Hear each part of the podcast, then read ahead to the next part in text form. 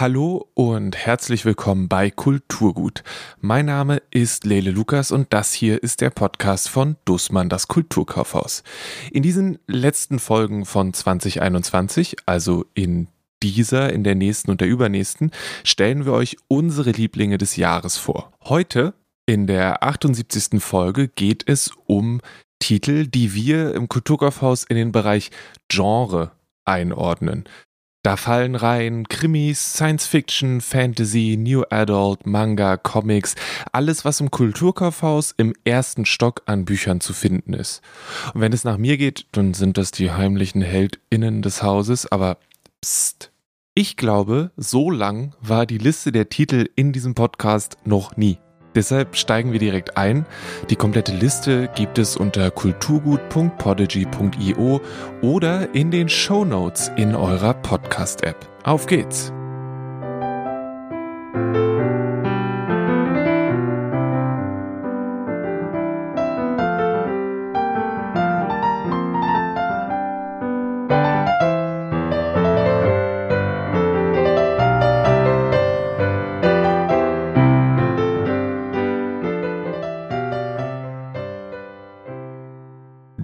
Anfang macht meine Kollegin Amy. Sie ist Auszubildende und kennt sich gerade im Bereich New Adult sehr, sehr gut aus. Du hast drei Titel aus dem Regal gezogen, als ich gesagt habe, ich möchte wissen, was du am liebsten gelesen hast dieses Jahr oder aus dem Bereich New Adult am liebsten gelesen hast. Woran hast du zuerst gedacht? Ähm, ich habe tatsächlich zuerst an Schattentanz gedacht. Das ist von Maxime M. Martineau. Eine Trilogie im Fantasy-Bereich, die mich sehr begeistert hat. Das ist tatsächlich äh, ihr Debüt auch gewesen und war einfach super zu lesen. Also mit fantastischen Tierwesen, ja, Liebe, Düsternis. Also das hat mich wirklich sehr begeistert. Da war alles drin.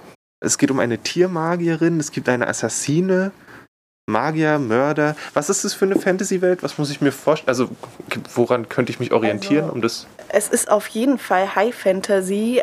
Ich würde es gerne mit Herr der Ringe vom, vom Aufbau irgendwie vergleichen, was aber, glaube ich, nicht möglich ist, irgendwas mit Herr der Ringe zu vergleichen. Na doch, doch, aber wahrscheinlich passiert hier mehr als in Herr der Ringe, ne? Ja, es kann schon gut möglich sein.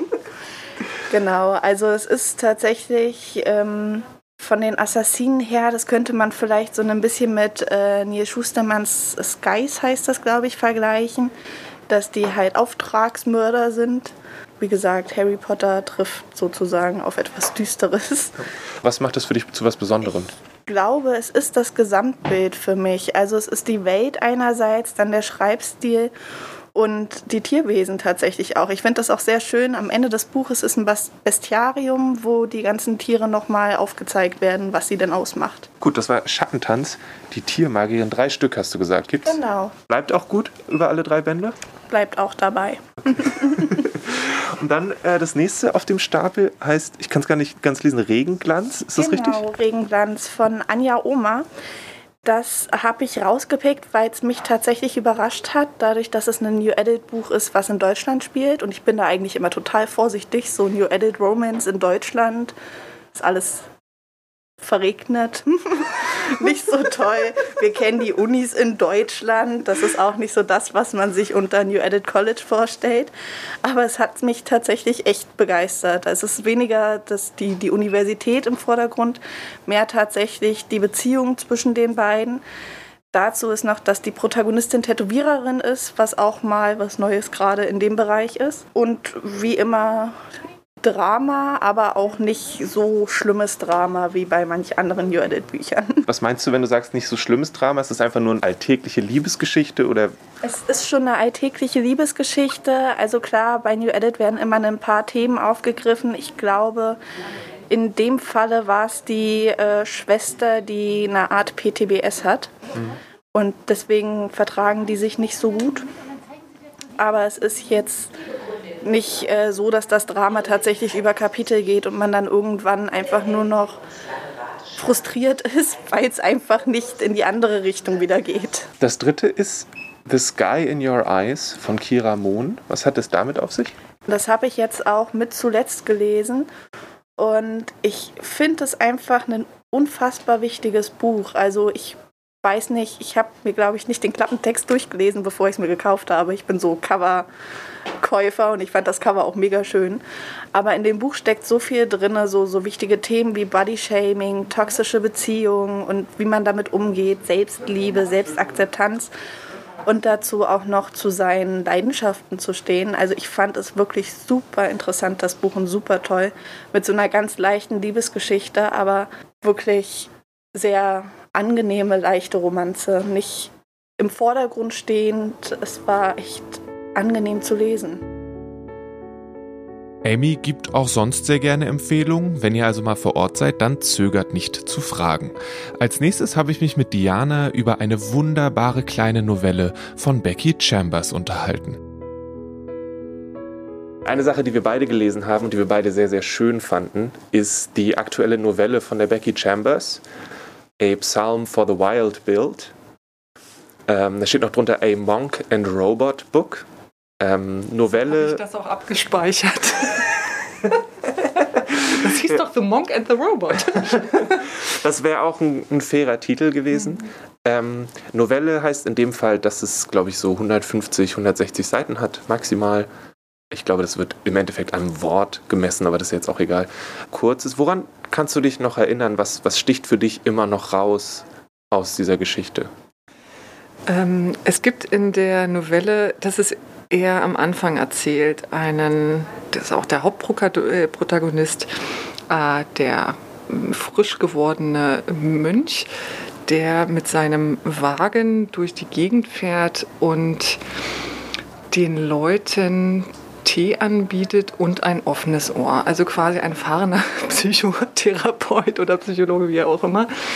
Das fand ich total faszinierend, dass das in dieser Welt so, ja, so scheinbar so ein Standard ist, was es einfach gibt. Und Becky Chambers hat es auch, also atmosphärisch total schön beschrieben, weil er hat immer den richtigen Tee für die jeweilige Person.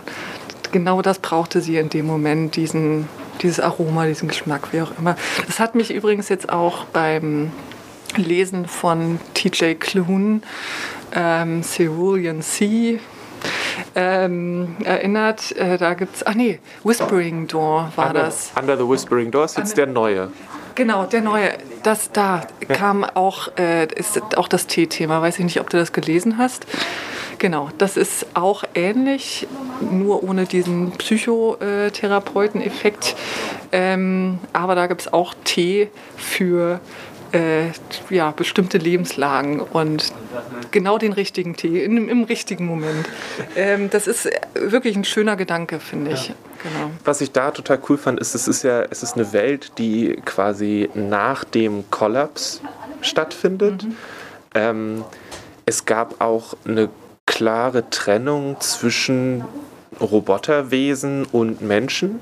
Insofern, als dass die Roboter irgendwann selbst äh, Bewusstsein erlangt haben und gesagt haben, wir ziehen uns zurück. Wie war das äh, nochmal genau? Ich kann mich nicht mehr genau erinnern, wie ich, das. Also in meiner Erinnerung, und das ist jetzt auch schon ein bisschen her, dass ich es gelesen habe, ist es so, dass die Roboter oder die, die mechanischen Wesen kollektiv gesagt haben, wir haben kein Interesse mehr mit euch zu tun zu haben. Wahrscheinlich, weil die Menschen sich nicht so, also, so war. Also, ähm, und das ist die eine Sache, ähm, weswegen das total spannend ist, dass der, der Mönch zwischen, also ab einem gewissen Punkt auf einen Roboter trifft und es mhm. da diesen Kontakt gibt. Und was ich zu diesem Tee-Ding noch total cool fand, ist, dass der Mönch ja diese Rolle einnimmt, weil die andere Sache für ihn nichts ist. Und weil er irgendwie merkt, ich muss was anderes machen mit meinem Leben. Ich habe irgendwie Interesse, was Neues auszuprobieren. Und das ist dann dieses Tee-Ding, wo er landet. Und das erfüllt ihn dann ja auch irgendwann so sehr, dass er wieder was Neues braucht. Und das fand ich auch so schön an dieser Welt, dass es ihm möglich war, das einfach zu machen. Ja. Und dass alle gesagt haben, ja, natürlich, geh einfach, mach dein Ding. Ähm, und er ist dann irgendwann in diesen Roboterwald äh, gekommen und gefahren und trifft auf diesen Roboter. Was ich nicht mehr weiß, worüber ich noch nachgedacht habe, war, war das so ein verbotener Wald eigentlich? Durfte man da nicht durch, äh, weil dort äh, die Roboter lebten? Oder war das irgendwie, hat er irgendeine Grenze überschritten tatsächlich? Ich erinnere mich so daran, das ist auch richtig, die professionellen Bucher, ich weiß noch genau, was in dem Buch passiert ist. Nein, ich glaube, das ist so, dass einfach der Weg nicht mehr aufrechterhalten wird. Und das ist einfach verwildert ab ah. diesem Punkt. Ja. Und er hat halt diesen Wagen, in dem alles drin ist, in dem er auch lebt und möchte zu einem ähm, zu einem zu einer Bastei quasi zu einem ja. zu einem Ort, wo früher Menschen gewohnt haben, auf einem Berg. Und der Weg dahin, den gibt es eigentlich nicht mehr. Den ist seit Jahrzehnten, Jahrhunderten niemand mehr gegangen. Und das ist es eigentlich eher. Ja. Mhm. Ich glaube, wir haben beide Becky Chambers vorher gerne gelesen, ja. weil sie einen sehr guten Sinn für so ein positives Gefühl auch hat für Charaktere, die auf eine gute Art und Weise miteinander sprechen. Und ganz viel reflektieren tatsächlich. Also über sich und die Welt nachdenken und auch ganz viel miteinander äh, reden und auch über quasi das Gegenüber reflektieren. Das ist wirklich spannend. Das macht sie wirklich gut über die Dialoge und die Szenen und ja. Ich habe das Buch auch sehr philosophisch wahrgenommen. Ja. Wie war das für dich? Auch sehr, weil der Roboter hat sehr viel Philosophie verschlungen. Also so habe ich das Erinnerung. Ich dachte irgendwann, also wenn, wenn mir Roboter zu emotional vorkommen, dann finde ich das immer komisch und da werde ich immer so leicht stutzig, obwohl, wie gesagt, ich das verstehen kann, äh, diesen Urge, äh, Roboter äh, emotional zu machen und bestimmt auch der Mensch Roboter wenn er die Technik hätte, emotional machen würde. Becky Chambers hat das ja auch mit ähm, in, in, ihren Science-Fiction-Büchern gemacht, dass sie Emotionalität in einer ähm, ich sag schon, jetzt fällt mir das Wort nicht ein, äh, äh, nicht lebende, androide ja. äh, Lebensform. Es ist, genau, es ist im, im äh, Small Way, ja. Long Way to Small Angry Planet ist es ja. das Schiff ne? Richtig. Was einen Körper bekommt. Genau, künstliche Intelligenz. Künstliche Intelligenz, genau. Und die dann ja im zweiten Buch geht es dann ja darum, wie sie aufwächst und ja. so, ja. Und das fand ich total toll. Ja. Trotzdem habe ich immer so ein, was, was macht sie jetzt draus oder was macht der Autor oder die Autorin draus? Ähm, und das kam mir ganz gut rüber. Ich mochte diesen Roboter einfach auch, weil er sehr philosophisch war, weil er so viele schöne Weisheiten hatte und weil er sehr positiv auch war. Genau. Wie kannst du dich an den erinnern? Ich fand den ein gutes Gegenstück zu diesem sehr nachdenklichen, sehr unsicheren Menschen, war der Roboter irgendwie so ein unschuldiges Wesen auf so eine Art und Weise. Und das fand ich eigentlich sehr angenehm. Mir kam es am Ende ein bisschen zu kurz vor. Mhm. Ich hätte tatsächlich gerne mehr Zeit mit denen verbracht. Ich finde das aber tatsächlich sehr schön, dass dieses Buch sich Zeit lässt für Sachen, für manche Sachen. Wenn ich jetzt zum Beispiel andere Novellen, auch von Tor.com, das sind dann die Martha Wells Sachen mit Murderbot, die sind immer so 500 Kilometer pro Stunde durchgeballert ja. und ja. dazu ist das einfach ein sehr schönes ruhiges, beruhigendes Gegenstück. Und ich glaube, für manche Leute könnte das ein bisschen, könnte die Philosophie so ein bisschen so, ja komm, jetzt fängst du hier, philosophierst du so ein bisschen. Ja. Und andere Leute können sich da total drin zurücklehnen. Und ich konnte mich da drin entspannen. Ich auch, total. Das war ein, ein ich, ich war auch traurig, als es zu Ende war, weil ich hätte ewig weiterlesen können. Das war so, diese Dialoge, diese philosophische Leichtigkeit fast, ähm, war wirklich sehr angenehm. Ein schönes Buch, vor allen Dingen in diesen ja, wo die Realität ein bisschen unangenehmer ist. Wirklich ein äh, guten, gutes Buch zum Mal in eine andere Welt flüchten. Ja. Mhm. Und einen guten Tee dazu trinken. Und ja, unbedingt. Wehe, der passt nicht. Auf die Frage nach ihren Lieblingen hat Emily mir eine wirklich lange Liste geschickt. Wir haben lange verhandelt und gedealt und sie ließ sich dann auf, ja, drei Titel beschränken. Verraten wir ihr nicht, dass diese Regel mit den drei Titeln im Laufe der Zeit immer durchlässiger wurde. Ähm, ich habe drei Favoriten mir rausgesucht. Einmal wäre das Red Rising von Pierce Brown, heißt er, glaube ich. Mhm. Genau, Pierce Brown. Ähm, dann das unsichtbare Leben der Eddie LaRue von V.E. Schwab. Das ist auch ein, einer meiner Jahresfavoriten. Und ähm, Wie der König von Elfenbein lernte Geschichten zu hassen von Holly Black. Das sind meine drei Genre-Highlights des Jahres. Der Pierce Brown ist schon ein bisschen älter, oder? Das ist doch mit Mars und so weiter und so fort, richtig? Genau, also Pierce Brown ist, finde ich, ein Klassiker der Science Fiction mittlerweile und vor allem auch eben ähm, die Reihe generell. Da kamen jetzt auch nochmal zwei neue Teile raus. Ähm, Red Rising war mein Einsteigerbuch des Jahres. Also das, damit habe ich das Jahr 2021 gestartet, weil ich mal wieder was Science-Fiction-mäßiges wollte. Und ähm, ich fand es wirklich gut. Ich bin leider noch nicht dazu gekommen, viele weitere Teile zu lesen. Den zweiten habe ich jetzt schon und beim dritten muss ich noch mal wieder reinsteigen jetzt. Aber war für mich mal wieder sowas. Man hat viel drüber gehört, vor allem jetzt im Zusammenhang, dass die neuen Teile auch rauskamen oder die aktuelleren Teile. Und das war für mich so ein schönes, angenehmes Science-Fiction, weil es war ein schöner Aufbau. Es hat sich nicht gezogen wie manche andere Science-Fiction-Klassiker, die ich so gelesen habe. Und man steigt relativ gut und schnell in die Geschichte ein und man kann mit dem Protagonisten, finde ich, sehr gut sich auch identifizieren. So, es geht ja an sich darum, dass die Gesellschaft unterteilt ist in einzelne Fraktionen, kann man es jetzt nennen, oder halt eben auch teilweise in die einzelnen Planeten, ja. Und ähm, das fand ich super interessant vom Prinzip her, weil es mich erstmal so als normale Fantasy-Leserin auch so ein bisschen so an Panem erinnert hat, an die Bestimmung. So dieses Prinzip, da sind Menschen aufgeteilt. Und wir verfolgen ja einen Protagonisten, der sehr weit unten oder eigentlich am tiefsten in dieser Reihenfolge steht. Und er halt herausfindet, dass es eben ja, nicht so sein müsste, wie es ist und dass er eigentlich völlig falsch ist. Ja, es ist so, es ist eigentlich so dieses klassische Prinzip, was man kennt. Man, man weiß, was einen erwartet. Aber trotzdem war es so schön abwechslungsreich, weil es nicht dieses Aufstieg von unten ist, wir erkämpfen uns das jetzt von unten nach oben, sondern weil er eben in die oberen Schichten eingeschleust wird. Und dadurch hat es nochmal eine ganz andere Perspektive und vor allem im ersten Buch geht es schon los und im nächsten Teil geht es dann auch weiter, dass er selber manchmal vergisst, er kommt eigentlich von da unten und ähm, merkt, wie schön es doch auch ist, oben zu sein und warum soll ich dann jetzt nochmal daran denken, warum ich eigentlich hier bin. Und es geht im ersten Buch schon ganz gut los und es ist auch sehr spannend, weil halt an sich gibt es dieses Szenario, das existiert, aber er wird nochmal ein anderes Szenario reingeschmissen und dadurch kriegt man erstmal so diese einzelnen Unterschiede mit und dann die ganzen Intrigen, die da auch hinterherlaufen und die einzelnen Konstellationen. Und das war wirklich spannend und abwechslungsreich im Vergleich zu den anderen Klassikern, die man kennt, von unten nach oben den Aufstieg. War ganz gut zu lesen. Okay. Cool. Und dann hast du, hast du dir direkt die, äh, das Buch ist jetzt seit zwölf Monaten draußen extra Special Edition von ähm, Schwab geholt oder ist die an dir vorbeigegangen? Frag nicht. Also V.I. Schwab, das unsichtbare, Eddie La das unsichtbare Leben der Eddie LaRue ist gerade mein absolutes Highlight. Ich habe dieses Buch jetzt zu Hause in vier verschiedenen Sprachen zu stehen. Ich habe gerade eben vor zehn Minuten die französische Edition abgeholt und ich belaber hier jeden in diesem Kulturkaufhaus, dass er dieses Buch lesen soll. Also ich habe mittlerweile die Limited Edition. Diese weiße, ne? Die weiße Limited Edition. Die hast du bekommen? Die ne? habe ich okay. bekommen, tatsächlich. Ich habe die blaue Limited Edition. Es gibt. Es gibt noch eine blaue Limited Edition. Ich habe die französische Edition gerade abgeholt und ähm, aktuell sind auf dem Weg zu mir die niederländische Version und die russische Version. Es ist irgendwas mit Zeitreisen, oder? Nein. oder, oder sie ist unsterblich, eins von beiden. Ich weiß es nicht mehr genau. Genau. Also, an sich, Basic Storyline ist, wir folgen einer jungen Protagonistin, Eddie LaRue. Eigentlich Adeline LaRue, aber sie nennt sich kurz Eddie, die aufgrund verschiedener Umstände einen Deal eingeht. Mit, es ist nicht ganz klar, ob es ein Dämon ist, ein alter Gott. Ähm, jedenfalls jemand, den man im Dunkeln eigentlich nicht anbeten sollte. Und Eddie LaRue wird unsterblich. Sie ist auch unverwundbar. Sie kann es, es passiert ihr nichts, aber keiner kann sich an sie erinnern und sie hinterlässt keine Spuren.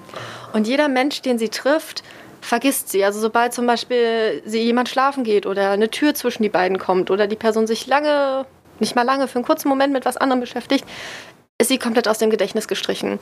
Und wir verfolgen halt Eddie durch die Jahre. Also die Geschichte geht, glaube ich, Anfang 17. Jahrhundert los und geht halt bis ins Jahr 2014. Und V.W. Schwab, also Victoria Schwab, hat sich damit sehr viel Zeit gelassen, dieses Buch zu schreiben. Und das merkt man. Es wirkt historisch akkurat. Sie beschreibt zum Beispiel, also Eddie kommt eigentlich aus Frankreich, beschreibt halt eben, wie das Paris der Jahre aussieht. Dann geht es weiter nach Florenz und dann geht es irgendwann auch nach Amerika, wo sie letztendlich erstmal bleibt. Und das ist so schön geschrieben und das ist für mich, ich lese sehr gerne, sehr viel macht der Beruf auch ein bisschen, ne? aber ich mag vor allem ästhetische Schreibstile und das schafft Victoria Schwab so wunderschön. Also es sind nicht diese Standardbeschreibungen, die man kennt, sondern sie umschreibt so schön und schreibt so ästhetisch ansprechend, einfach, dass man sich gut vorstellen kann und dass man sich einfach wohlfühlt beim Lesen. Ich bin jemand, ich liebe das Universum, ich liebe Planeten, Sterne, alles, was damit zu tun hat. Und Eddie LaRue wird beschrieben als ein junges Mädchen mit sieben Muttermalen, sieben Leberflecken im Gesicht, die aussehen wie ihre eigene Sternkonstellation.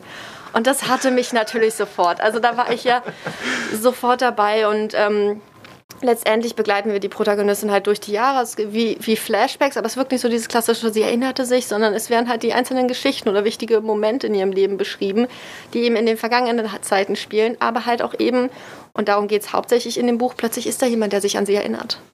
Natürlich. Und ähm, das ist an sich, es ist natürlich, es ist auch eine kleine Romanze mit dabei, es wirkt zu einer Romanze, das kann man, finde ich, einfach so frei auch raus sagen, ohne da jetzt groß was zu spoilern. Aber das ist nicht der, der Hauptthemenaspekt. Also auch wenn das dann hinzukommt und natürlich die Frage ist, warum und warum jetzt auf einmal und was passiert weiter, ist es einfach eine schöne Ergänzung zu den Geschichten, die sie sonst erzählt. Und das ist einfach so schön geschrieben und das ist so toll. Und ich weiß schon jetzt, das ist eines dieser Bücher, die ich entweder wenn ich es fertig gelesen habe, ich bin noch dabei. Ich bin auf den letzten zwei Kapiteln und es, es tut mir jetzt schon weh. Also es wird eines dieser Bu Bücher, die ich erst fest umarme und dann gegen die Wand schlage, glaube ich. Und das letzte ist äh, Holly Black? Genau, wie der Prinz von Elfenheim lernte, Geschichten zu hassen. Ist an sich, Holly Black hat ja die Elfenkron-Reihe geschrieben, also Elfenkrone, Elfenthron und Elfenkönigin. Ähm, habe ich dieses Jahr auch gelesen, war auch eine Buchreihe, die ich sehr, sehr mochte, kann ich auch nur empfehlen. Es ist in dem Sinne keine direkte Ergänzung zur Geschichte, sondern so eine Art Vorgeschichte zu einem der Charaktere, der halt ähm, letztendlich ja eine große Rolle spielt oder eigentlich einer der Hauptprotagonisten ist in dem Sinne.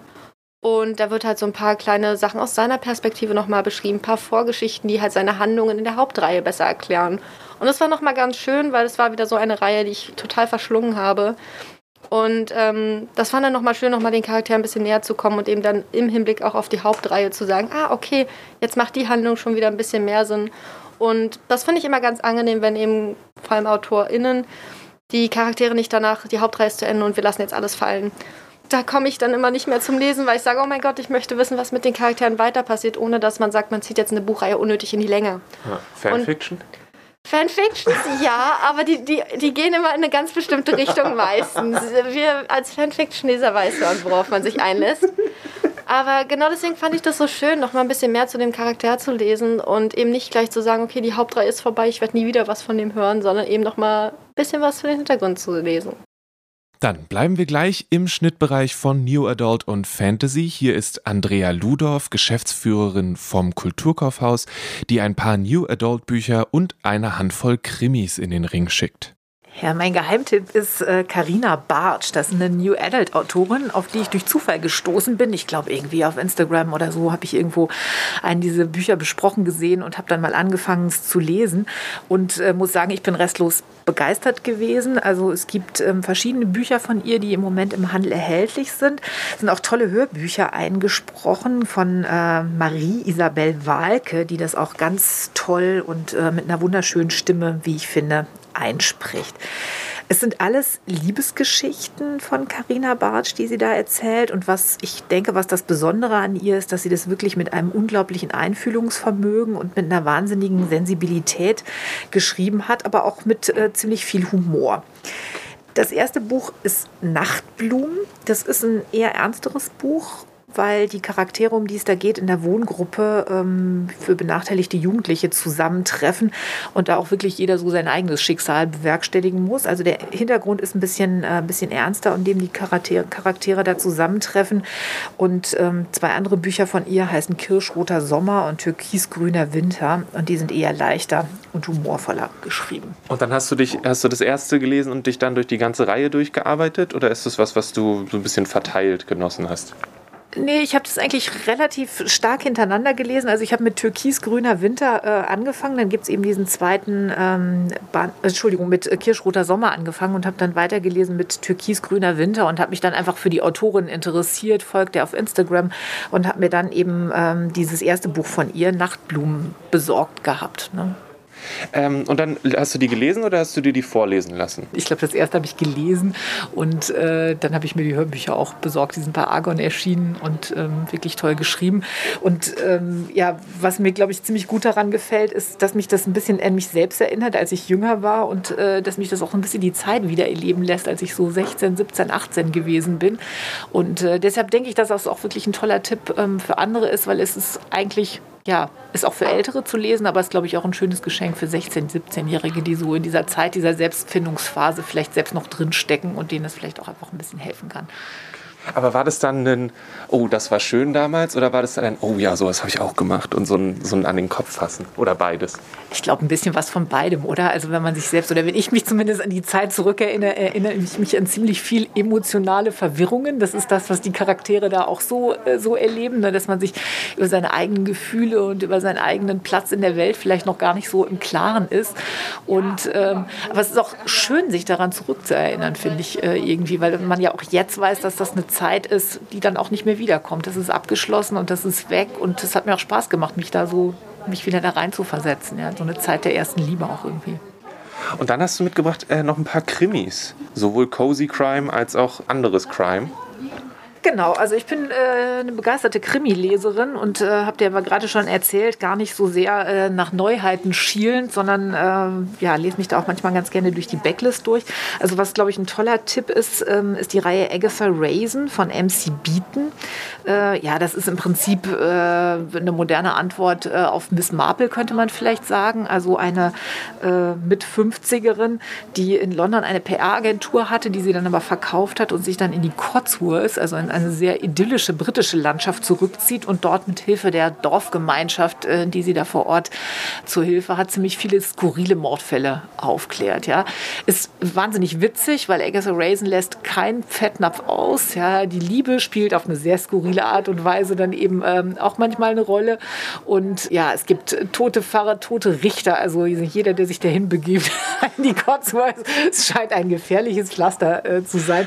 Aber was echt super ist, ist, dass man natürlich, wenn man jetzt mehrere Bände gelesen hat, man natürlich die Protagonisten von den Romanen schon gut kennt, dass es Figuren gibt, die immer wieder auftauchen und es einem natürlich auch ein bisschen ein Gefühl von zu Hause gibt. Es ist immer wieder faszinierend, wie viele Leute anscheinend auf dem Land sterben. Das ist so, genau. Also es reicht inzwischen für 18 Bände. Ich habe gerade noch mal nachgeschaut. Es gibt inzwischen 18 Mordfälle äh, in den Cotsworth mit Agatha Raisin. Ist auch verfilmt übrigens. Also die dritte Staffel ist die aktuelle, haben wir hier auch im Kulturkaufhaus äh, zu kaufen. Und ähm, ja, die habe ich mir selbst nicht angeschaut geschaut, aber sie ist sehr beliebt. Ich habe mir sagen lassen, die Verfilmung sei genial, lohnt sich vielleicht auch da mal reinzuschauen.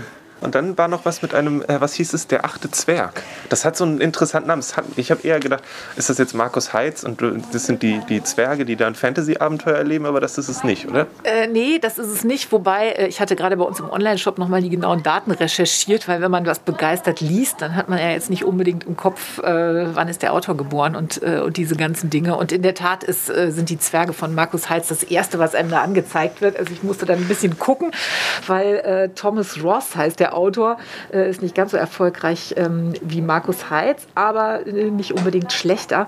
Äh, das sind alte Bücher. Der Autor ist 1995 verstorben. Es ist ein amerikanischer Autor gewesen und Journalist, ähm, der in den 50er Jahren in Bonn gelebt hat, also wirklich ein Zeitzeuge, weil das Buch spielt in Deutschland der 40er Jahre nach dem Krieg in der Zeit, als es hier wirklich zerstörte Gebäude, Besatzungsmärkte gab, der Schwarzmarkt äh, florierte. Also das ist das Setting von dem Ganzen. Ähm, dieser titelgebende Zwerg kommt im Buch auch wirklich vor. Also das ist ein ziemlich windischer ähm, äh, Aristokrat ähm, aus Rumänien, der eben auf dieser, diesen Protagonisten hier trifft, der ähnlich wie äh, Thomas Ross eben auch Amerikaner ist und nach dem Krieg versucht, sich eine neue Existenz aufzubauen. Und ähm, ja, der kommt also aus so einem, äh, so einem Ermittlerumfeld und ähm, versucht hier Fuß zu fassen und nimmt dann einen Auftrag entgegen. Und der Zwerg, dieser Rumäne, verkauft ihm das am Anfang so, ähm, dass er ihm erzählt, also er sollte da von einer jüdischen Familie einen vermissten Familienangehörigen äh, suchen. Blöderweise stellt sich aber heraus, dass dieser Familienangehörige, der da gesucht wird, äh, ein Auftragskiller ist, ähm, der eben äh, ja, Alt-Nazis weltweit äh, ermordet und äh, der eben nicht nur von ihm ihm gesucht wird, sondern auch von vielen Angehörigen Gehöriger unterschiedlicher Geheimdienste. Und daraus entspinnt sich dann dieser Pulitz-Thriller. ein tolles Buch, hat echt Spaß gemacht zu lesen, ist im Taschenbuch erhältlich. Oh, das klingt sehr, sehr gut. Ja. So eine spannende Zeit nochmal. Genau. Ja, und dann können wir noch mal über äh, Kerstin Gier reden, wenn du Gerne, möchtest. Natürlich. Genau, das ist äh, Vergiss mein nicht, ein neues Buch, was von ihr jetzt gerade erschienen ist. Äh, ist auch eine Fantasy-Reihe, ähnlich ähm, wie die letzten, die sie gehabt hat. Also ich bin großer Kerstin Gier-Fan, habe alles von ihr gelesen, also wirklich alles, was sie jemals geschrieben hat. Und ähm, genau, 2017 ist ja das letzte Buch äh, von ihr gekommen, das, äh, das Wolkenschloss. Insofern war es jetzt für alle Kerstin Gier-Fans wirklich ein langes Warten darauf, dass endlich das neue ähm, Buch kommt. Ist wieder der Anfang einer Reihe. Man bleibt ein bisschen verzweifelt zurück, weil der Verlag nicht klar artikuliert, wann denn wo das nächste Buch erscheinen mag. Und natürlich ist es so wie bei den anderen Reihen von ihr auch, dass am Ende viele Fragen offen bleiben, die es in den nächsten Ver ähm, äh, Teilen dann eben noch zu klären gilt. Ne? Ist es dann auch New Adult Fantasy Reihe? Wir haben eine junge Frau, die als Hauptdarstellerin ist. Wir haben also wie, wie, wie, ordne ich das ein? Ist es, äh, sind alle meine Klischees wahr oder ist es was ganz anderes? Ja, wenn du schon so von Klischees sprichst, dann merke ich schon, du hast große Vorurteile gegen, diese, äh, äh, gegen dieses Genre. Bist damit wahrscheinlich auch äh, nicht allein. Aber äh, ich vertrete ja die Auffassung, dass gerade, also gerade in der Unterhaltung ist es ja schon so, ähm, also es gibt einen Grund, warum einige Autoren so wahnsinnig erfolgreich sind und andere sind es nicht. Und das ist einfach der, dass sie wirklich besser schreiben. Ja? Und ähm, zum einen gelten natürlich in diesem Genre Genre auch bestimmte Gesetzmäßigkeiten, die bedient werden müssen. Also die starke Frauenfigur äh, ist im Roman natürlich drin und sie gehört auch da rein. Deswegen lese ich es ja, weil ich ja, äh, ich möchte mich ja mit einer Figur identifizieren und äh, möchte da Spannung haben. Ähm, aber es enthält und insofern ist es eine typische Kerstin Gier so viele Überraschungsmomente, wo man als Durchschnittsautor dann vielleicht doch einfach nicht, äh, nicht draufkommt. Ja, es entführt einen wirklich in eine tolle, fantastische Welt. Ja, es äh, beschreibt einfach die Lebenswirklichkeit auch von jungen Menschen Menschen, glaube ich, ähm, sehr genau und sehr pointiert. Und die Frau hat einfach einen Wahnsinnshumor. Also ich könnte mich jedes Mal totlachen, ja. Also wenn dann da so eine, so eine Dichterstatue auf dem Friedhof ist, der das Tor zur anderen Welt äh, bietet und der nur in Reimform äh, spricht und bitte auch nur in Reimform angesprochen werden möchte, um das Tor, Tor zu dieser Welt auf, aufzumachen, dann äh, hat das schon einen gewissen Originalitätswert. Genau. Und für alle Kerstin Gier-Fans, also im nächsten Band äh, kommt der Wasserspeier wohl auch wieder zum Einsatz. Also das ist auch so ein Running Gag, was sich durch alle Romane von ihr durchzieht. Ähm, da freut man sich, wenn man schon weiß, im nächsten Band sind ein Wasserspeier mit dabei. Lass dich tot. ich finde das super. Ich finde es total schön. Es ist, natürlich ist es diese, diese, wenn ich das mit den Klischees sage, das ist mein Blick von außen. Und ich finde es auch super, dass es eben für mich von außen sehr ähnlichen weiblichen Hauptdarstellerinnen gibt. Und ich, das will ich überhaupt nicht. Ich finde nur manchmal habe ich das Gefühl, dass ich, wenn ich den Klappentext lese, dass ich den schon mal gelesen habe. So in den, in den groben Zügen was dem, was sich mir da anbietet. Aber ich möchte das überhaupt nicht unterstellen. Und ich, wenn es super gut funktioniert, ist es sicherlich eine großartige Sache. Ich glaube, das ist eine Frage, welches Genre man, äh, man gerne liest irgendwie. Ne? Also ich meine, du bist, glaube ich, großer ja Comic-Fan sozusagen, auch, ja, da geht es mir ja ähnlich. Da steht vor dem Regal und denkst so, aha. Nein, die Superheldengeschichten sind alle unterschiedlich. Ich verstehe überhaupt nicht. Aber du merkst schon irgendwie, dass es eine Parallele ist zu dem, was du gerade gesagt hast. Oder? Absolut, absolut. Es ist, ist nicht fair, wenn ich das so einschätze, das stimmt. Eine vollständige Liste der Titel, die in dieser Folge erwähnt werden, gibt es unter kulturgut.podigy.io oder in den Shownotes dieser Podcast-Folge. Und hey, bis jetzt, das waren noch nicht mal alle. Wir haben erst die Hälfte geschafft. Es gibt noch richtig viele coole Sachen, zum Beispiel Comics. Okay, Isabel, wir haben äh, uns vor dem äh, Comicregal im English Bookshop getroffen und über neue Entdeckungen, was äh, Kinder- und Jugendcomics angeht, gesprochen ähm, und haben jetzt eine kleine Sammlung an Highlights äh, mitgenommen. Und wir können das so ein bisschen grob in zwei Teile teilen. Das eine ist so mysteriös, es geht um Hexen und Vampire. Und das andere, ja, sieht sehr nach Freundschaft aus, eigentlich. Und dann lass uns doch bei den Hexen und Vampiren anfangen. Äh, vielleicht in der Mitte. Die Witches of Brooklyn. What the Hex? Ich glaube, das hattest du zuerst gelesen und dann sehr davon geschwärmt. Ja, äh, Witches of Brooklyn, What the Hex ist jetzt schon der zweite Teil von dieser Autorin. Und es geht um ein junges Mädchen, dessen Eltern verstorben sind oder irgend sowas, die jetzt bei ihren äh, Großeltern, Großtanten wohnt. Und sie findet heraus, das sind Hexen. Sie selber ist auch eine Hexe. Das ist der erste Teil. Und im zweiten Teil wird das noch mehr verfolgt. Sie ist jetzt in der Ausbildung und lernt auch die ganzen Hexen in New York kennen.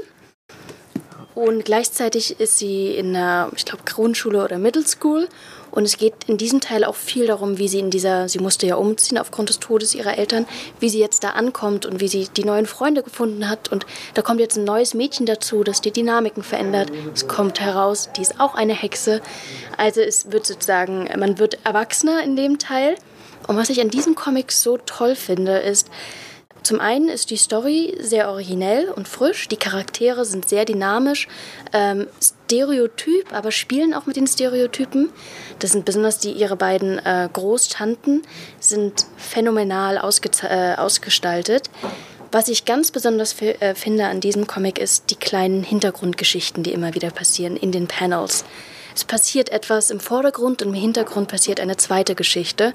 Und es ist einfach eine sehr, sehr liebenswerte Storyline, die auch im Teil 2 sehr überzeugt. Das mit den Hexen, die irgendwie mit sich selbst und dann auch mit, mit guten Freundinnen irgendwie klarkommen müssen, ist auch was, was bei The Okay Witch eine große Rolle spielt von Emma Steinkeller. Kellner. Ich finde den Namen schon so gut, The Okay Witch, weil mhm. es so ja, sie kann ein bisschen zaubern und es, es reicht, aber es ist jetzt auch nicht so, ne? Ähm, und da geht es ja auch ganz viel um, um Schule, um neue Freundinnen und ich glaube, das ist auch eine Dynamik, die sich auch bei Witches of Brooklyn so ein bisschen durchzieht, ist so dieses, wie viel zeige ich, dass ich zaubern kann? Mhm. Wie viel gebe ich davon preis? Was bedeutet das für mein Leben und für meine Umgebung, wie die Menschen mich angucken? Und natürlich auch dieses, ich muss beweisen, dass ich cool bin. Und ja. das mache ich, indem ich was zaubere, was vielleicht dann schief geht. Das ist wirklich toll bei beiden, dass sie also ich finde, das Wort pädagogisch ist dann, glaube ich, falsch. Aber beide gehen im zweiten Teil diese Route, dass gerade dieses, was junge Mädchen beschäftigt. Nicht nur das Hexensein, sondern eben auch Anschluss finden, Freunde finden, wer bin ich, wie bin ich, dass das hier in den zweiten Teilen noch viel mehr ähm, ausgehandelt wird. Und ich glaube, das ist auch sehr wichtig, um diese Hexengeschichten noch viel mehr in der Gegenwart zu, äh, zu fundieren, weil das ja gerade ist das, was uns auch alle immer an dieser alten Sabrina-Serie so fasziniert hat. Sie ist eine Teenage Witch. Sie ist eine Witch und ein Teenager. Und das wird hier aufgenommen, aber eben im Comicform durch äh, umgesetzt. Und was mir auch gerade ausfällt bei beiden, beide kleinen Hexenen haben sehr süße tierische Begleiter. Das gehört ähm, dazu. Das ja. darf nicht fehlen. ähm, und das schaffen beide Comics einfach eine sehr gute Art und Weise, halt auch diese Teenager-Gefühle, Momente aufzufangen und die halt in den Rahmen dieser Hexengeschichten einzubetten. Und dann ist da äh, The Accursed Vampire von Madeleine McRae persönliches Highlight für mich, kann ich jetzt mal versuchen, dir zu pitchen. Es geht um drei Vampir-Kids. Ja, die sind auf großer Abenteuerreise. Ähm, der eine ist, gehört eigentlich zu einer großen, adligen, alten Vampirfamilie, hat aber eigentlich Bock, durch die Gegend zu reisen. Ähm, unsere Hauptperson ist so ein, so ein klassischer Nosferatu-Verschnitt, hat eigentlich nur eine große schwarze Klamotte an und ist ganz weiß. Und dann gibt es da noch eine Person mit so Vögelbeinen. Und die ziehen halt durch die Gegend und essen manchmal Leute und irgendwie ist aber nicht so geil, weil das Wetter ist schlecht, der Winter geht los und sie brauchen eigentlich ein richtiges Dach über dem Kopf. Und dann hat einer von denen noch eine Vergangenheit mit einer bösen Hexe, die ihm über ein Telefon, was ein Rabe aus kotzt quasi, einen neuen Auftrag gibt. Und zwar sollen sie von einer Hexe ein Zauberbuch klauen. Und sie sind aber halt auch immer noch Kinder und sie kommen halt zu dieser Hexe, indem die Hexe sie eigentlich aufnimmt, weil es nass draußen und kalt und ich so, hey, Vampire sind cool, ich bin mit einer Vampirin zusammen, kommt einfach rüber, wohnt hier einfach.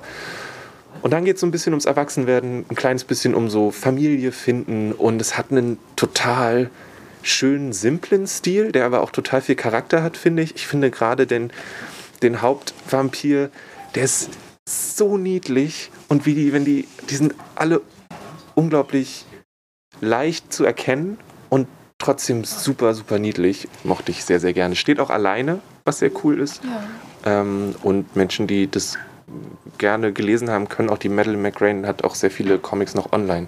Da gibt es eine Story von einem Cowboy, die mit einem Vampirpferd unterwegs ist, was auch unglaublich gut ist. Ich habe hier jetzt nebenbei ein bisschen durchgeblättert und was ich also Story habe ich jetzt natürlich nicht gelesen, aber was ich sehr mag, ist der Wiedererkennungswert der Charaktere. Dadurch, dass besonders diese drei Freundinnen so simpel gehalten sind, kann man sie durch die gesamte Geschichte hindurch immer wieder erkennen.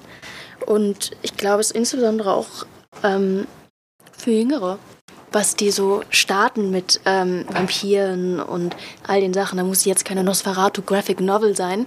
Da kann man auch mal sowas schenken. The Accursed Vampire ist von Madeleine McCrane eine Sache, die wirklich ziemlich groß ist, ist diese, die Friends Friends-Reihe. Das ist jetzt Friends Forever von Shannon Hale und Loyan Pham. Das ist der dritte Teil und wir begleiten ein junges Mädchen durch die Schulzeit. Oder? Genau. Es startet mit ähm, Shannon, ist auch die äh, Figur in den Comics. Äh, der erste Teil ist in der Grundschule, zweiter Teil ist, glaube ich, Ende Grundschule, Anfang Middle School. Und hier haben wir jetzt richtig die Middle School, vielleicht schon High School. Ich komme mit den US-amerikanischen Systemen immer durcheinander. Jedenfalls geht jetzt wirklich die Teenager-Zeit für Shannon los. Und ähm, mit all den normalen Hindernissen, die es gibt, Freundinnen finden, ist der Junge, den ich mag, mag er mich. Wer bin ich? Wer möchte ich sein? Familiäre Probleme.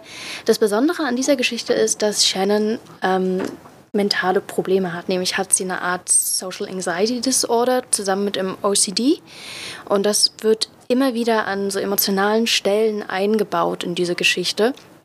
Was es sehr interessant macht. Es spielt auch in den 80ern, daher ist es auch noch ein bisschen schwieriger, sowas zu diagnostizieren oder herauszufinden, dass es wirklich normal ist, dass es einigen so geht. Der dritte Teil ist ein wirklich sehr viel erwachsener Teil als die beiden davor. Ähm, und ein wenig düsterer in der Hinsicht, dass man das Gefühl hat, dass Shannon wirklich Hilfe braucht und auch äh, Hilfe am Ende, glaube ich, in Anspruch nimmt. Es ist für die Freunde von diesen Highschool-Filmen, glaube ich, wirklich äh, ein, ein schönes Pendant in Comic, äh, Comic-Version. Sie hat auch immer, sie zeichnet auch sehr liebenswerte Charaktere. Hier und da komme ich ein bisschen durcheinander, aber das tue ich immer, wenn zu viele Figuren dabei sind. Ähm, aber für Fans der ersten zwei Bücher ist das eine gelungene Fortsetzung jetzt im Jahr 2021. Vor allem, weil die wahrscheinlich auch, wenn sie das erste gelesen haben, mit ihr zusammen altern. Ja. Das ist, glaube ich, auch sehr schön. Ich denke auch, dass da noch mehr kommen wird. Es hat den schönen Untertitel Eighth Grade It's Complicated. Ja. Und das passt es, glaube ich. Ist auch ein sehr schönes Cover, weil da gleich schon ganz viele Dynamiken ähm, sich auftun zwischen verschiedenen Charakteren, die in dem Comic vorkommen. Und ja, für Leute, die bei Reinhard Helgemeyer schon lange, lange warten auf das nächste, ist, glaube ich, Friends Forever genau das Richtige. Dann hast du was, was Lightfall, The Girl and the Caldurian. Galdurian. Galdurian. Das habe ich jetzt vor ein paar Tagen angefangen. Ich bin noch nicht ganz fertig. Das ist von Tim Probert und erzählt die Geschichte eines jungen Mädchens, das auf die Suche nach ihrem verloren gegangenen Großvater Schwein geht. Und dabei, Ganz kurz. Großvaterschwein? ja, sie wohnt mit einem Alchemisten zusammen, der ein Schwein ist. Eine Grand, Grand Wizard Pig ist sein Name. Sie selber ist aber ein Mensch, sie wurde adoptiert. Der geht und er ist sehr vergesslich. Und eines Tages reist er raus, um etwas zu finden und irgendeinen Ort zu besuchen. Und sie ist so, aber du weißt doch gar nicht mal, wo die Milch steht. Wo willst du wissen, wo das ist? Ähm, und auf dem Weg dorthin trifft sie einen Galdurian, ein, das ist eine Lebensform in dieser Welt, in dieser fantastischen Welt, in der das spielt, die vor Jahrhunderten ausgestorben ist oder Jahrtausenden und er ist der Einzige, der überlebt hat. Was das Besondere an dieser Welt ist, es gibt hier keine Nacht mehr, es gibt nur noch Licht, weil es irgendeinen Vorfall gab, der dann im Laufe des, äh, der, der Graphic Novel äh, des Comics erläutert wird. Und man wird hier, ich finde, mit in eine der schönsten Welten dieses Jahres entführt. Es ist unfassbar schön gezeichnet, mit großen Panels, die schöne Landschaften zeigen. Die Charaktere sind auch hier wieder sehr, sehr liebenswert gezeichnet. Es gibt viel im Vordergrund, auch viel im Hintergrund. Sie hat auch einen Sidekick, eine sehr, sehr süße Katze. ähm, und das hier ist so ein wirkliches, da kann man stundenlang dran sitzen und sich in einer Welt verlieren. Das ist, glaube ich, auch Teil 1, da kommt noch was. Ähm, und hier wird, glaube ich, ein neues, ähm, ja, wird ein neues Franchise, könnte man fast sagen, in ein neues Franchise eingeführt, das, wo ich sehr viel Lust habe auf mehr. Ja. Das ist auch wieder so, dass die Charaktere sind alle sofort wiedererkennbar. Also auch der, der Galdurian, der ist, man merkt sofort, dass es ein, ein besonderes Lebewesen ist, aber einfach so wie die Augen auf dem Kopf drauf sitzen, man sagt, dich erkenne ich überall wieder. Nice. Ja, dann, ja, ich ähm, weiß, was ich in der nächsten Spätschicht zu tun habe. Ähm, und das letzte in der Reihe ist Bug Boys Outside and Beyond. Es geht um einen Hirschkäfer und einen äh, Nashornkäfer, die äh, Abenteuer erleben. Draußen und der Teil Outside and Beyond ist ein bisschen introspektiver. Es geht ein bisschen mehr darum, mit sich selbst zufrieden zu sein oder geht auch um Depressionen teilweise zum Beispiel. Ähm, ich bin Riesenfan von Laura Netzger, die das gezeichnet hat und gemacht hat und ich mag diesen diese einfachen Themen um Freundschaft, um irgendwie mit der Natur zusammenleben und äh, Erwachsenwerden, die hier eine Rolle spielen. Und wenn ich sage, es ist ein Comic über einen Nashornkäfer und einen Hirschkäfer, die Abenteuer zusammen erleben und das funktioniert nicht, dann wird es auch nicht funktionieren. Aber wenn ihr sagt, ja doch, eigentlich schon Freundschaft zwischen zwei coolen Käfern, da bin ich dabei, dann sind die Bug Boys äh, eine Riesensache. Also für mich absoluter Favorit des Jahres. Ich habe ja den ersten Teil gelesen, beim zweiten Teil kam ich jetzt noch nicht dazu. Was ich aber auch schon beim ersten gut fand, und du hast es jetzt beschrieben, dass es hier ein bisschen introspektiver wird, dass hier man glaubt es kaum, sehr, sehr große Themen verhandelt werden. Auch schon fast so existenzialistische Themen, sehr philosophische Themen. Und das in Form dieser Käfer. Und das aber auch für junge und erwachsene LeserInnen. Also diese Autorin schafft es halt wirklich, diesen Spagat. Und das kann man nicht von allen behaupten, die wir auch heute vorgestellt haben, aber sie schafft es, diesen Spagat zwischen jungen Kindern, junge Erwachsene, Teenager und Erwachsene und auch alt wirklich zu schaffen, weil sie halt das Große im Kleinen darstellt. Ähm, und das finde ich sehr bewundernswert und das macht mir natürlich auch wieder Lust auf diesen Teil. Und es gibt einen dritten nächstes Jahr. Achtung, die Comics, die Isabel und ich hier besprochen haben, sind alle auf Englisch und deshalb den Umständen entsprechend manchmal etwas schwer zu bekommen. Aber sie sind alle sehr gut und Kindern Comics schenken, das geht eigentlich zu jeder Jahreszeit und das sage ich nicht nur, weil ich im English Bookshop für die Comics zuständig bin. Die meisten Sachen davon haben wir zu dem Zeitpunkt, als ich diese Folge aufnehme, auch noch im Laden. Das kann sich natürlich ändern, aber ja, lasst euch auch da gerne Sachen empfehlen. Wir haben natürlich auch auf Deutsch Comics wir mussten uns echt zusammenreißen, nicht noch viel mehr Sachen hier reinzubringen. Und hey, wir haben noch nicht mal über Manga gesprochen. Da kamen in diesem Jahr so viele coole Sachen. Spy Family, Sunny, Chainsaw Man, BL Metamorphosis, Bright Sun Dark Shadow, Search and Destroy, JoJo's Bizarre Adventure, Dorohedoro, Delicious Dungeon, Chicago, Matsumoto. Und dann sind da noch die ganzen Comics. Jasmina und die Kartoffelkrise. Und okay, okay, okay, okay. Hier kommt Melanie zur Rettung. Sie empfiehlt einen Manga und dann noch einen Fantasy-Titel und einen New Adult-Titel. Okay, Melanie, du hast, ah, oh, ich freue mich richtig. Du hast uns einen Boys Love Manga mitgebracht. Ja, das habe ich, genau. Weil ich dachte, Mangas liebe ich sowieso total. Und äh, wenn man das jetzt auch mal empfehlen kann, bin ich voll dafür. The Two Lions.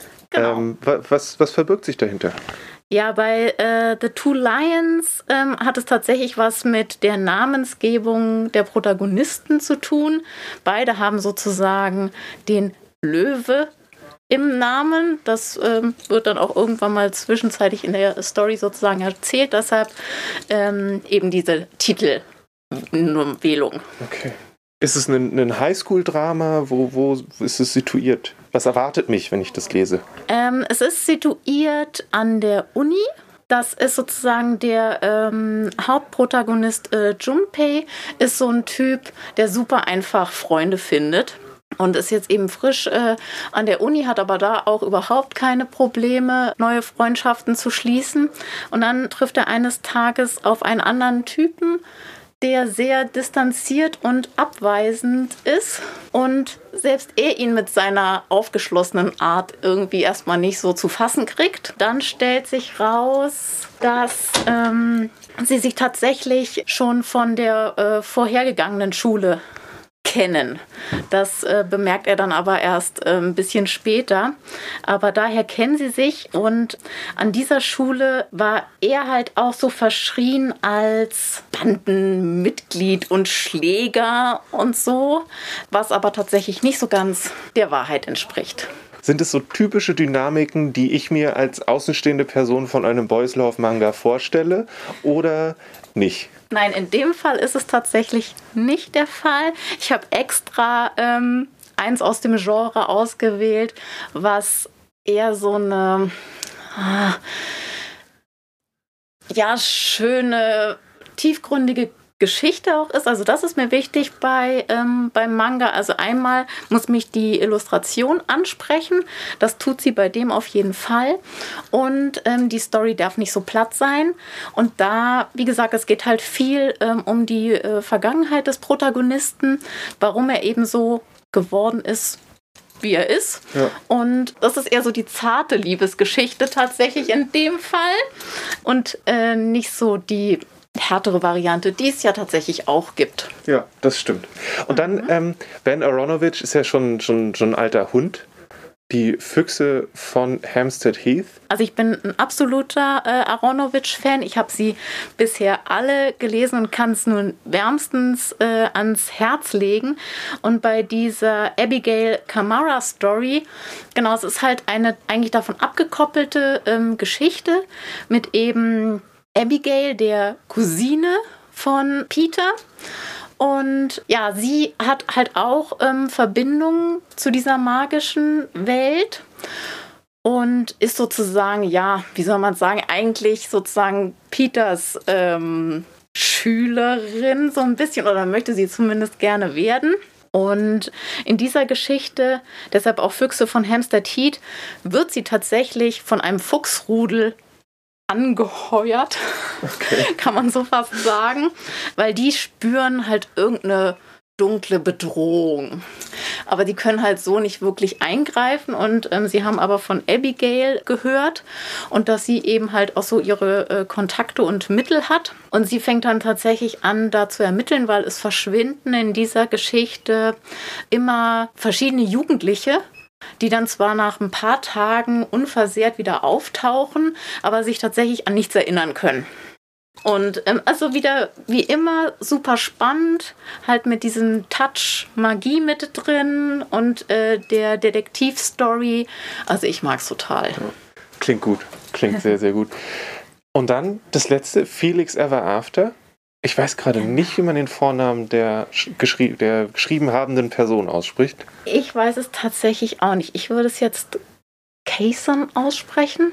Calendar heißt die ja, Person Kayson mit Namen. Calendar, genau. Also ich habe tatsächlich mir ähm, auch bei dieser ähm, Geschichte nochmal ähm, dann die Danksagung durchgelesen. Und diese Person ist tatsächlich auch trans und bei Felix Ever After ähm, geht es darum, das ist ein 17-jähriger Protagonist, eben Felix. Er ähm, ist im Gegensatz zu diesen Geschichten, die wir bei uns zum Beispiel in der Jugendbuchabteilung haben, ist bei ihm die Transition schon abgeschlossen. Also er hat sozusagen schon angleichende Operationen auch durchführen lassen und Felix ist sozusagen auch sein richtiger neuer Name.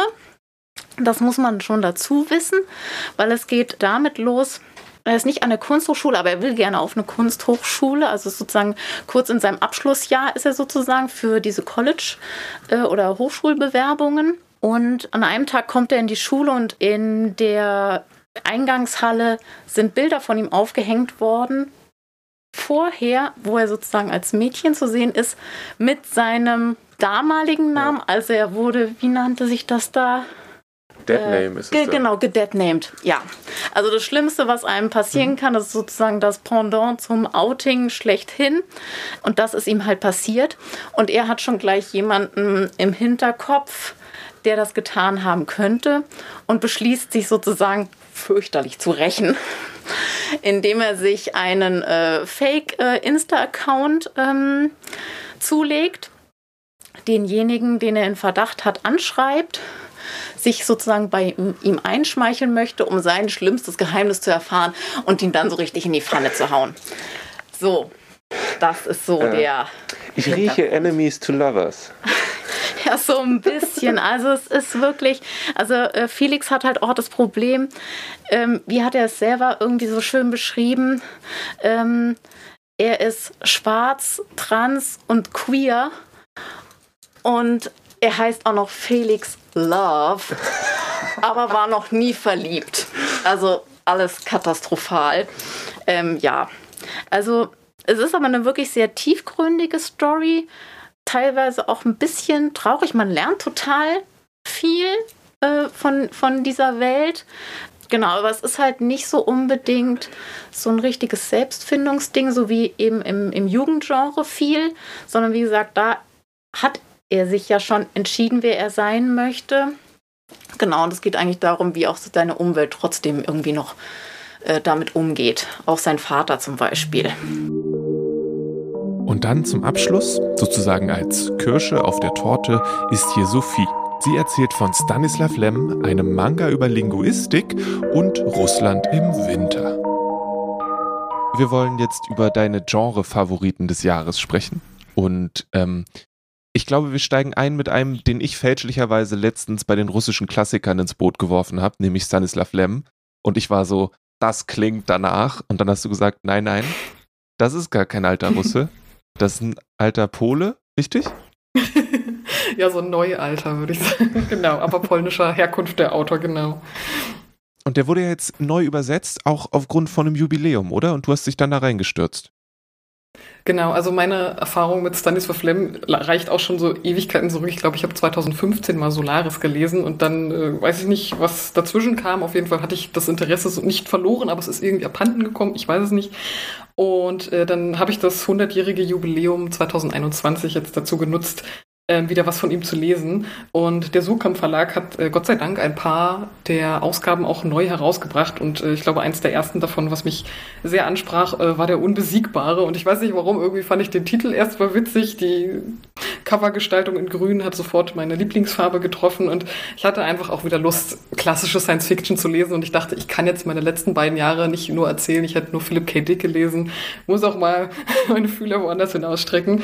Und äh, ich habe dann auch, ich glaube, der Unbesiegbare habe ich im Juni gelesen und jetzt vor kurzem auch noch die Astronauten. Und ich bin total begeistert davon, wie in den 50er und 60er Jahren einfach über Raumfahrt gedacht wurde und wie sich erstmal so Forschergruppen auf der Erde zusammenfinden und dann, wir müssen irgendwo hinreisen oder bei der Unbesiegbare landen sie gerade auf einem äh, unwirtlichen Planeten und müssen den erkunden und da ist was verschollen gegangen und irgendwie macht Stanislav Lem auf der einen Seite so was ganz Mysteriöses aus der Raumfahrt, auf der anderen Seite knallt er uns da technische Details hin, die er eigentlich noch gar nicht kennen kann, weil so weit war die Raumfahrt noch gar nicht. Und ähm, es geht bei ihm auch gar nicht so um diesen krassen Effekt von wegen, oh Gott, was werden wir da sehen, sondern es ist mehr dieses Aufbrechen in das Unbekannte und mit Dingen umgehen, die dem Menschen völlig fremd sind. Und das ist so interessant gemacht, weil man immer auch merkt, es ist nicht nur Science Fiction im Sinne von, wir wollen in den Weltraum, sondern es ist auch immer eine Kritik an der Zeit, es ist immer ein Blicken auf den Zeitgeist und das ist das ist so spannend an klassischer Science Fiction. Ich hätte nie gedacht, dass ich das da drin finde. Das war, wow, das hat mich dieses Jahr total begeistert. Was ist denn ein Beispiel für eine Sache, die Stanislav Lem macht, wie er sich die Zukunft vorstellt, wo du sagst, komplett falsch oder komplett richtig? Ähm, ich glaube, was man, äh, das merkt man nicht nur bei Stanislav Lem, sondern auch bei Philipp K. Dick, ist, dass die natürlich sehr geprägt sind von der Zeit des Kalten Krieges. Und für Stanislav Lem ist eigentlich die Wissenschaft ruht in Europa und in Osteuropa ähm, vor allem. Und es gibt eigentlich, die Amerikaner haben nichts zu sagen. und ich glaube, aber interessanterweise ist der einzige Amerikaner, der dann doch auftaucht, zum Beispiel in äh, Die Astronauten, das ist äh, der Pilot, der hat halt sonst keine wissenschaftliche Bildung, aber er möchte gern ganz viel erfahren von den Leuten aus Europa, die für sehr gebildet hält und weiß, Amerika hat gar nichts Großes gemacht, aber Europa, da kommt, äh, weiß ich nicht, Griechenland und so, da kommt die ganze Bildung und die Demokratie her, die müssen was wissen und es ist, es ist so witzig zu lesen, einfach weil man genau merkt, ja klar, Lem setzt sich natürlich dafür ein, dass Osteuropa als das große weiß ich nicht, äh, Becken der Wissenschaft irgendwie gilt. Und das fand ich total spannend irgendwie. Ähm, und äh, ich hätte nie gedacht, dass, also Stanislav Lem überfrachtet einen jetzt nicht mit irgendwelchen technischen Details, aber einfach die, die Art und Weise, was er sich schon gedacht hat, ist so nah an dem dran, was dann wirklich in der Raumfahrt passierte, dass man sich fragt, wie kommt er an diese Information? Also ich weiß nicht, ob er da irgendwo verbandelt war mit irgendwelchen Wissenschaftlern, aber das ist so krass und gleichzeitig ähm, hat er auch einen großen Fable dafür, auch Sprache zu einem Ding zu machen in der Science Fiction, was ich ja sehr, sehr, sehr, sehr, sehr, sehr liebe. Und äh, bei die Astron Ast zum Beispiel bei die Astronauten geht am Anfang ein Meteorit auf der Erde nieder und sie finden dann auf so einem Draht äh, eine verschlüsselte Sprache und dann geht es erstmal darum, diese Sprache zu entschlüsseln. Es geht gar nicht darum, von wegen, wir müssen jetzt Aliens äh, jagen und keine Ahnung was und unsere Waffen aufladen und irgendjemanden vernichten, sondern es geht erstmal um sowas ganz Wissenschaftliches irgendwie. Und das ist ach, dieser, dieser Forscherdrang, den die haben, das finde ich so. Ich weiß nicht, ob das ganz besonders Stanislav Lem ist, aber es ist das, was ich an ihm jetzt so zu schätzen gelernt habe bei den beiden Werken. Das klingt sehr, sehr gut. Wollen wir gleich bei Sprachen bleiben? Du hast ja. äh, als dein Lieblingsmanga des Jahres einen Manga über fantastische Sprachen rausgesucht. Genau, ähm, ich habe glaube, Anfang des Jahres angefangen, Heterogenia Linguistico von Salceno zu lesen. Das hat noch als Untertitel An Introduction to Interspecies Linguistics und ich glaube, da hast du mich wahrscheinlich auch draufgebracht, den zu lesen und äh, das hat irgendwie mehrere perfekte ähm, Zusammenkünfte von Genres, glaube ich, bei mir getroffen. Das ist einmal irgendwie ein Fantasy-Manga. Es geht zu 100% um Sprache. Es ist super niedlich, es ist so toll gezeichnet und äh, es ist irgendwie auch Slice of Life und äh, pseudowissenschaftlich, aber auf eine gute, interessante Art und Weise. Also der erste Band, äh, da folgen wir einem jungen Linguisten. Das ist so ein, ich weiß nicht, wie man das Setting so richtig beschreiben soll. Es ist nicht so ganz mittelalterlich, aber schon noch ein bisschen. Und äh, der, dieser junge Linguist ist eigentlich der Schüler von einem älteren Herrn, der da Feldforschung betrieben hat in der sogenannten Netherworld. Und da leben ganz viele fantastische Wesen. Und der alte Professor, der wird aber irgendwie krank oder bricht sich ein Bein oder irgendwas ist mit dem. Und dann schickt er eben seinen jungen Studenten los, seine Feldforschung weiter zu betreiben. Und er kommt dann als erstes irgendwie bei den Werwölfen an und ist erstmal total schockiert und denkt, oh Gott, ich werde das nicht überleben. Aber wie sich herausstellt, sind alle Spezies, denen er da begegnet, total freundlich, total entgegen entgegenkommt. Und äh, durch Zufall hat der ähm, Professor wohl mal eine Affäre mit einer der Werwolf-Ladies gehabt, denn er hat ein kleines Mädchen, was seine Tochter ist. Und das ist so ein Werwolf-Mädchen und das ist, dies wird mehr oder weniger die Dolmetscherin für den, für den Jungen. Und das ist einfach so witzig von Anfang an, weil man sich fragt, um Gottes Willen, was ist da passiert? Was ich so spannend finde, ist, dass es am Anfang, zum Beispiel bei den Werwölfen, noch sehr darum geht, dass Laute interpretiert werden müssen. Aber umso weiter wir in andere Spezies reingucken, dann geht es dann plötzlich darum, ähm, dass, weiß ich, zum Beispiel Kraken via Farbe irgendwie miteinander kommunizieren. Und das versucht der junge Mann dann zu entschlüsseln. Oder die Harpien, die so Flügel und Kopfbewegungen machen, die er deuten muss. Also es geht nicht nur über Sprache, sondern halt auch sehr viel über Gesten und über das, was die anderen Spezies halt machen können, was überhaupt nicht human und menschlich ist. Und das ist super spannend. Und danach guckst du dir nochmal Arrival an. ja, ich glaube auch. oh Mann, ich fand, das ist so, es ist auch einfach so liebevoll gemacht. Ähm, man muss dazu sagen, ich glaube, das ist auch ein spezieller Manga, weil er sehr ruhig erzählt ist. Also eigentlich geht es nur darum, dass sie von einem Ort zum nächsten gehen, andere Spezies treffen, er versucht die Sprache zu entschlüsseln, es entstehen komische Situationen und er versucht einfach offen zu sein für alles.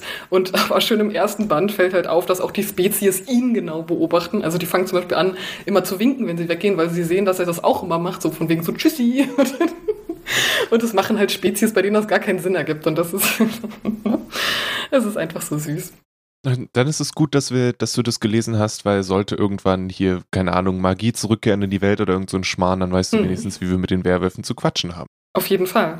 Als drittes hast du ein sehr winterliches Buch mitgebracht. Eins, wo, wenn ich jetzt so rausgucke und es ist sehr verregnet, dann ein Teil von mir wünscht sich, dass es hier so wäre wie da, und ein Teil von mir weiß genau, dass es nicht gut wäre, wenn es hier wäre so wie da. Genau, ich habe ähm, noch von Catherine Arden äh, The Bear and the Nightingale mitgebracht. Das gibt es auch schon in deutscher Übersetzung als äh, Der Bär und die Nachtigall und das ist sogar eine ganze Trilogie, die ich leider noch nicht komplett gelesen habe. Also der erste Band war aber schon so überzeugend, äh, weil es hieß äh, russisches Setting, Mittelalter, Magie, junge Frau in einem verschneiten Dorf im Norden Russlands. Also da waren viele Punkte dabei, die mich irgendwie sofort angesprochen Wenn haben. Wenn es jetzt auch noch um Sprachen gegangen wäre, dann wäre es ein richtiges Bingo gewesen. Äh, das, das kommt tatsächlich ein bisschen durch. Also es ist natürlich, äh, ich glaube, mein Fable für auch das, die russische Literatur und die russische Sprache kommt hier sehr zum Tragen, weil ich natürlich bestimmte Sachen anders aufnehme und verstehe. Also äh, zum Beispiel auch die Hauptfigur heißt ja Vasya und Vasya oder Vasilissa ist einfach von der Bedeutung her heißt es schon die Königliche und sie ist auch eine berühmte, also ist auch eine berühmte Märchenfigur, die immer wieder auftaucht, die schöne Vasilissa. Also äh, da ist von Anfang an sind so Konnotationen drin, die man irgendwie sofort liest, glaube ich, wenn man ähm, so in der russischen Sprache und im, im russischen Märchensetting so drin ist. Und ich habe auch erst gedacht, es ist so ein ganz leichtes Teenie-Fantasy-Buch, aber es ist so viel mehr und es ist, es ist, es hat mich echt überrascht, ähm, mit welcher Intensität dieses Buch so vorgeht. Also wir haben eine junge Frau, eben war es ja, die in einem Dorf aufwächst, ähm, wo so langsam Heidentum und Christentum miteinander kollidieren, würde ich sagen. Also wir sind halt so einem früh, in so einem Spätmittelalter schon angekommen und ähm, Vasya ist so ein Wildfang, also sie kann sich überhaupt nicht an, oder sie will sich auch nicht anpassen, die macht nicht so, was Mädchen oder Frauen zu der Zeit richtig tun, die ist dauernd im Wald, die kommuniziert mit den Waldgeistern, also es kommt natürlich eine fantastische ähm, Ebene hier rein. Und es gibt halt eben auch, also ihre Mutter stirbt am Anfang schon und es gibt dann dieses Element der bösen Stiefmutter. Und man fragt sich die ganze Zeit, warum ist diese Stiefmutter nicht nur märchentypischerweise so, aber eigentlich ist sie genauso wie Vasya. Sie kann nämlich auch die Geister sehen und sie versucht das aber zu verbergen und hasst deswegen Vasya noch mehr, weil die so ganz im Einklang mit der Natur und dem Wald und äh, diesen Geistern lebt. Und oh, da kommen also es kommen dann einfach so viele verschiedene Elemente mit rein. Was ich erwartet habe, ist, dass es irgendwann aus diesem Dorfsetting rausgeht. Das tut's aber nicht, sondern der erste Band, der spielt wirklich komplett da und einfach diese ganze weiß ich nicht, diese magische Winterwelt, in der wir uns begeben, die Art und Weise, wie was ja mit den anderen Dorfbewohnern interagiert, ihr magisches Potenzial, was sich dann entwickelt, das, da waren so viele kluge und coole Sachen dabei gleichzeitig, dass ich richtig begeistert war. Nice. Und dann hast du die, ähm, den zweiten und dritten Band schon äh, auf deinem Lesewegelchen liegen? Nee, da liegen die tatsächlich noch nicht, aber ich hatte äh, neulich auch ein Gespräch mit äh, jemandem aus dem Genrebereich und äh, da war ich schon wieder ganz Feuer und Flamme und habe überlegt, ob ich mir die sofort auf die Weihnachtsliste packe, damit ich die lesen kann. Äh, ich würde natürlich auch gerne auf Englisch weiterlesen, weil der erste Band, der hat sich, der hat sich so schön gelesen. Ich hatte irgendwie äh, Anfang Januar mir vorgenommen, mehr auf Spr Fremdsprachen zu lesen und dann ist mir dieses Buch in die Hände gefallen und ich war so so begeistert. ist auch sprachlich. Puh. Das sind ganz schön viele Empfehlungen, oder? Das war immer noch nicht alles. Florian aus dem ersten Stock möchte noch die neue Übersetzung von Snow Crash von Neil Stevenson ans Herz legen. Und wenn ihr diesen Klassiker des Cyberpunk noch nicht gelesen habt, dann macht das wirklich. Amelie aus dem English Bookshop wollte noch, dass ich The Man Who Died Twice von Richard Osman und Never Saw Me Coming von Vera Kurian empfehle. Ich habe sie gefragt nach ihren Lieblingskrimis des Jahres und das waren die beiden, die sie mir genannt hat. Und hey, ich habe noch nicht genug Comics erwähnt. Ganz am Ende möchte ich noch auf die neue Comic-Biografie von Reinhard Kleist hinweisen der hat ja schon Comics über Nick Cave, über Johnny Cash und andere sehr bewundernswerte Menschen gemacht, ob sie nun Boxer waren oder ähm, 200 Meter Rennen gelaufen sind. Und jetzt hat er sich Ziggy Stardust angenommen, erzählt von David Bowie und eben dieser Zeit, als David Bowie Ziggy Stardust war. Und ich habe den Comic schon gelesen, es gibt den auch schon im Kulturkaufhaus. Es ist ein wirklich cooles Ding geworden. Und ob ihr nun Fans von Ziggy Stardust seid, ob ihr sofort einen Ohrwurm von Starman im Kopf habt, so wie ich, oder ob ihr jemanden kennt, eine Person, von der ihr genau wisst, ha, David Bowie kann ich der Person richtig gutes Geschenk machen, dann ist Starman von Reinhard Kleist wirklich die richtige Wahl. So, das müssten jetzt aber alle gewesen sein. Ich habe auch keine weiteren E-Mails mehr bekommen, niemand hat noch was nachgereicht. Das sind das, naja, sagen wir so, das ist eine Auswahl unserer Lieblingstitel aus dem Bereich Genre, also aus der Fantasy, aus den Krimis, aus der Science Fiction, aus den Comics, aus den Manga, aus allem, was das Kulturkaufhaus an Büchern im ersten Stock zu bieten hat. Das war die 78. Folge von Kulturgut. Es ging um eine ganze Menge Bücher und Comics, die ich nicht noch einmal aufzählen werde. Bitte verzeiht. Aber dafür gibt es die Show Notes. Die findet ihr unter kulturgut.podigy.io oder in eurer Podcast-App. Wenn ihr findet, dass wir was richtig Wichtiges vergessen haben, dann schreibt mir eine E-Mail an kulturgut.dussmann.de. Es gibt außerdem auf unserem Instagram-Kanal, da sucht ihr einfach nach das Kulturkaufhaus oder nach Dussmann, dann findet ihr das schon. Da gibt es eine Geschenkeberatung in regelmäßigen Abständen. Da schreibt ihr hin, was ihr braucht und die Kolleginnen aus dem Haus schauen, was sie euch da empfehlen würden. Das ist eine richtig gute Sache. Kann ich euch nur ans Herz legen. Vielen, vielen Dank für diese Folge an Amy, an Isabel, Diana, Emily, Melanie, Andrea, Sophie, Florian und Amelie für die Empfehlung. Ich hoffe inständig, dass ich nichts vergessen habe. Denkt daran, im Kulturkaufhaus gilt die 3G-Regelung. Bitte haltet einen entsprechenden Nachweis und euren Personalausweis bereit, wenn ihr uns besuchen kommt. Weiterhin empfehle ich persönlich, dass ihr unter der Woche vorbeikommt, weil Freitage und Samstage dann doch ziemlich voll werden. Wir haben aber auch am zweiten und vierten Advent von 13 bis 20 Uhr geöffnet. Sollte sich da noch was ändern, dann schaut einfach bei Social Media vorbei, da gibt's alle wichtigen Informationen. Also nun, bleibt gesund, lasst euch nicht ärgern und seid gespannt auf die nächsten zwei Folgen. Da geht es um das Beste, was wir in diesem Jahr so gelesen, gehört und gesehen haben. Und weil die Sachen halt meistens aus dem Belletristikbereich sind, gibt es diese extra Genre-Folge, die ihr gerade gehört habt. Vielen, vielen Dank fürs Zuhören. Mein Name ist Lele Lukas. Bis zum nächsten Mal.